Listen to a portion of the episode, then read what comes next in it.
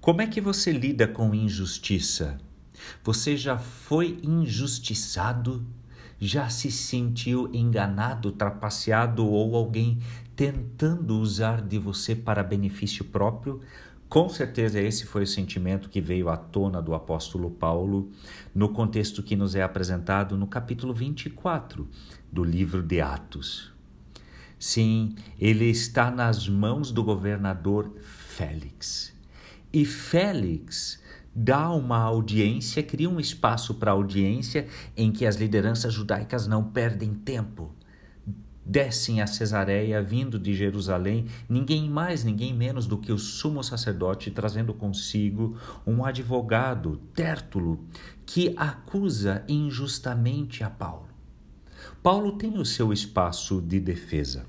Félix interrompe aquela audiência e diz que iria esperar por mais um tempo até que chegasse o comandante que fez Paulo vir até a presença de Félix.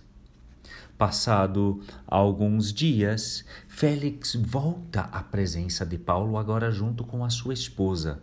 A esposa do governador Félix era judia e provavelmente passa uma noção do que seria essa fé dos, do caminho dos seguidores de Cristo. E é interessante que eles param para ouvir Paulo. Parece que eles estão intrigados. Será?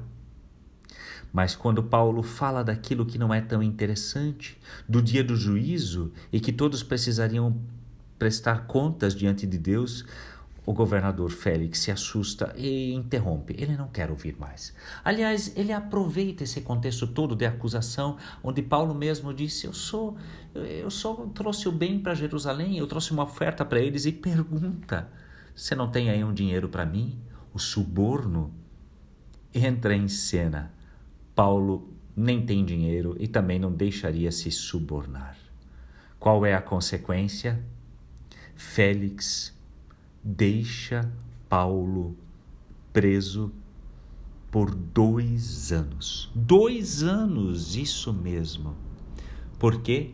Já que ele não tem nenhuma vantagem pessoal com a, o, o soltar Paulo, então ele, o mantendo preso, consegue pelo menos a simpatia dos judeus, porque o seu momento político também não é dos melhores injustiças sofridas por Paulo para que Félix pudesse ter seus benefícios.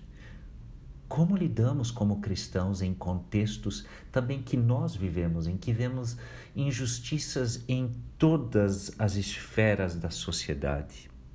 Paulo nos deixa o seu exemplo aqui como homem de fé ele assume a sua fé. Versículo 14 a 16, eu creio que são o ponto alto deste capítulo. Em meio à sua acusação, ele assume: Reconheço que sou seguidor do caminho. Adoro a Deus, ao Deus dos nossos antepassados. Tenho em Deus a minha esperança, que vai ressuscitar justos e injustos. E por isso, o que isso afeta a minha fé, a minha vida? Versículo 16: procuro sempre manter a consciência limpa. Vocês podem me acusar, mas minha consciência me defende. Sei quem eu sou diante de Deus. E você? Que a sua fé no Senhor Jesus lhe fortaleça para os momentos difíceis momentos em que outros puxam o nosso tapete, que você não se defenda com vingança ou praticando injustiças da mesma forma. Não precisamos disso. A nossa consciência tem um valor nobre que também por Paulo aqui é apresentada. E que em última instância nossa consciência esteja em Cristo Jesus. Desejo a você forças em meio às suas dificuldades e esperança em meio a contextos de injustiça. Que Deus lhe abençoe.